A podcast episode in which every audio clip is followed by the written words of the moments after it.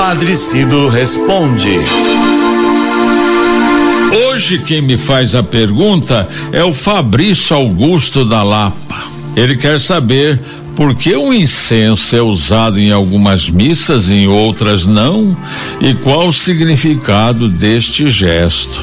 Fabrício, que bom que você fez esta pergunta a gente vai poder fazer um passeio pela história do uso do incenso, esta resina perfumada que é queimada nos rituais de muitas religiões. O incenso é queimado em referência, em reverência a Deus. Daí você já pode concluir que queimar aquela resina para que uma nuvem perfumada suba para o céu é reconhecer a divindade e o poder de Deus. No Antigo Testamento, o incenso era queimado pelos sacerdotes no templo.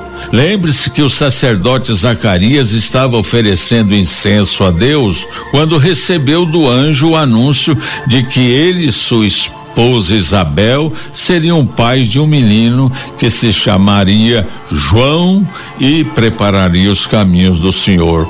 Lembre-se também dos presentes oferecidos ao menino Deus pelos magos do Oriente. Eles ofereceram incenso, ouro e mirra. Incenso porque aquele menino é Deus Todo-Poderoso, que quis ser Deus conosco. Ouro porque aquele menino é o Rei do Universo. Mirra porque aquele menino dará sua vida por nós na cruz. A fumaça perfumada que sobe aos céus é um símbolo perfeito do poder da oração, que sobe até Deus, como diz o Salmo 140. Que minha oração suba até vós como a fumaça do incenso. Na nossa fé católica, queimar incenso expressa não só a adoração a Deus, mas também a veneração aos santos. Curiosamente, repare você que este gesto mexe com os nossos sentidos. Nós vemos a fumaça subir aos céus, nós aspiramos o perfume suave da resina que se queima, nós ouvimos o som ritmado do turíbulo sendo agitado. Enquanto isso, nosso coração voa para Deus. Isso é muito bonito, não é, Fabrício? Mas tem mais. Saiba que a queima do incenso nos cultos é um costume muito antigo, usado nas mais antigas tradições religiosas. Na China e no Japão, por exemplo, ele é queimado nos cultos domésticos, nos cultos públicos, nos mosteiros budistas.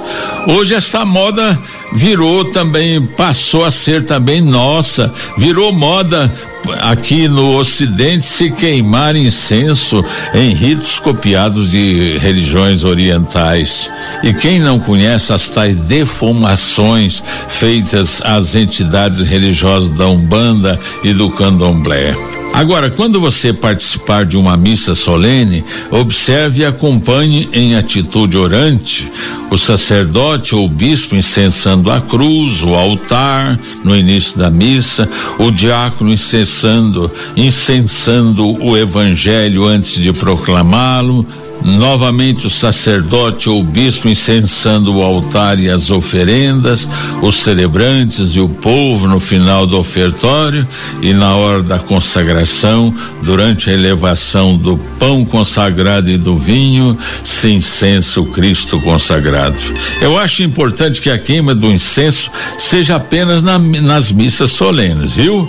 Para quê? Para que não se banalize um símbolo tão bonito de nossa fé.